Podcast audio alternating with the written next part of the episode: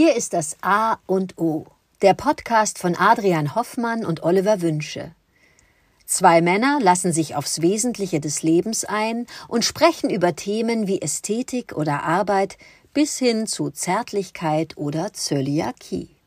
Jeder Tag ist wie der Anfang eines neuen Lebens, und es gibt außerhalb des bestehenden Weltbildes immer etwas Neues zu entdecken, das einen im Sinne des persönlichen, emotionalen und geistigen Wachstums inspiriert und hoffentlich voranbringt.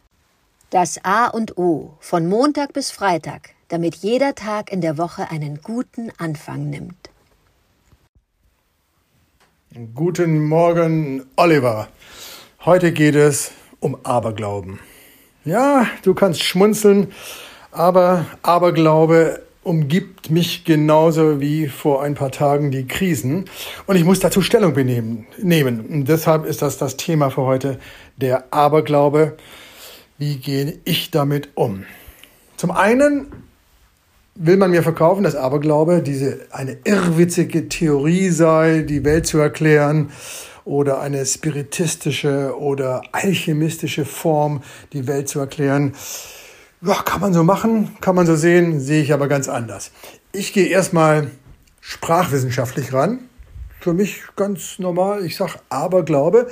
Okay, es ist ein Glaube, aber es ist auch ein Glaube. Aber Glaube. Soll es kein Glaube sein, dann sind wir nicht in der Religion, aber es ist trotzdem ein Glaube. Es gibt dann dieser schöne Spruch von einem Theologen, nein, einem, einem theologisch ausgerichteten Menschen, dessen Namen ich jetzt gerade nicht drauf habe. Das ist natürlich jetzt peinlich, es ist zu früh am Morgen. Schleiermacher heißt er. Guck, er ist mir eingefallen. Ich glaube doch noch an das Gute, an das Denken. Schleiermacher sagte einfach, Glaube ist nicht rational erklärbar, Glaube ist ein Gefühl. Und wenn man das als Grundlage nimmt, ist der Aberglaube eben auch eine Form, sich die Welt zu erklären. Ob nun die schwarze Katze von links nach rechts über die Straße läuft und mir symbolisieren will, dass ich mir demnächst den Fuß breche, mag dahingestellt sein, ich kann damit nichts anfangen.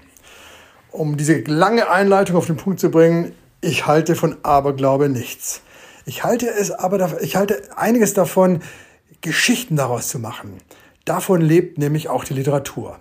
Es sind Geschichten über die schwarzen Kater, es sind die Geschichten über alchemische, alchemistische Auslassungen. Das finde ich wieder spannend, weil es Anregungen sind. Wunderbar. Da macht sich einer Gedanken über so komische Dinge. Dinge. ein UFO landet und Aliens werden mich dann mitnehmen in eine bessere Welt. Warum nicht? Wunderbare Geschichten. Es lebe der Aberglaube, aber bitte traktiert mich nicht mit irrwitzigen, irrationalen Geschichten aus dem Nirgendwo. Guten Morgen, Adrian. Aberglaube. Ja, umgibt mich selten, ähm, aber spontan fiel mir zu Aberglaube äh, ein Buch ein, äh, ein, was ich mit großer Freude und großem Interesse gelesen habe und wo mir besonders eine Sache in Erinnerung geblieben ist. Das Buch, von dem ich spreche, heißt Ich, Claudius, Kaiser und Gott von einem Historiker Robert Graves oder Graves geschrieben äh, und der in Romanform, Geschichtenerzählform die Geschichte des kränklichen, schwächlichen äh, Nachfolgers von Nero beschreibt, Claudius nämlich.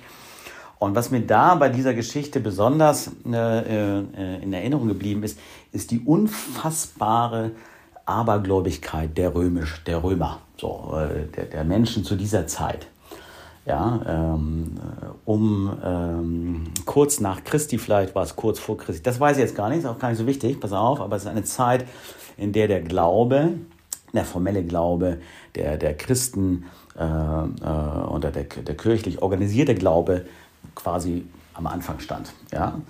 Und die Menschen äh, wussten zu der Zeit äh, nicht so viel über das Universum, über die Welt, äh, Rundscheibe, Kram, Zeug sondern sie waren relativ äh, einfach zu manipulieren. Darum ging es. Also es war möglich, mit einfachsten Symbolen Tausende von Menschen und Männern dazu überzeugen, sie müssen jetzt ab nach Norden marschieren und gegen die Germanen kämpfen.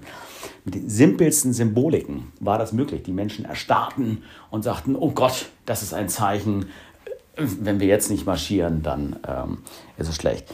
Das fällt mir dazu ein. Früher, also aber Glaube, natürlich, hat alles was damit zu tun, was wir uns nicht erklären können. Und es ist eine leichte hilfreiche Möglichkeit zu sagen, also wenn ich jetzt dieses Symbol nicht wahrnehme, äh, dann ähm, äh, wird es schwierig für mich. Also das sind schnelle Lösungen. Denn was ist der Glaube?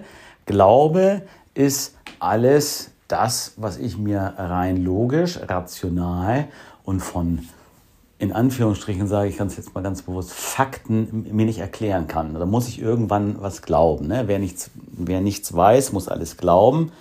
So, und wenn ich da kein gutes Gefühl zu habe, zu dem, was ich glauben muss, dann wird es schwierig. Und wenn ich ein gutes Gefühl dazu habe und Vertrauen bin, dann ist das ein Glauben, der mich erfüllt.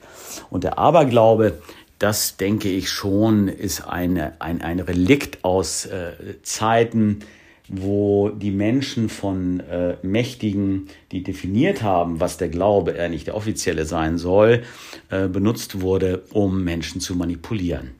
Ja, äh, das lasse ich jetzt einfach mal so im Raum stehen. Äh, wobei ich mich dabei ertappe, klar, wenn eine Katze mir von rechts äh, über den Weg läuft, dann nehme ich das wahr und nehme das auch als dieses vermeintlich negativ, potenziell negative Pechsymbol wahr. Äh, wenn ich mich im Flieger, äh, äh oder ist die Reihe 13 eigentlich abgeschafft, das weiß ich gar nicht. Gibt auch so eine schöne Geschichten darüber, dass es gar keine Reihe 13 gibt. Aber weiß ich ehrlich gesagt gar nicht. Dann nehme ich das vielleicht auch wahr und setze mich hin und weiß natürlich, dass das äh, Quatsch ist. Gell? Na gut, äh, schöne Geschichte, der Aberglaube. Dankeschön.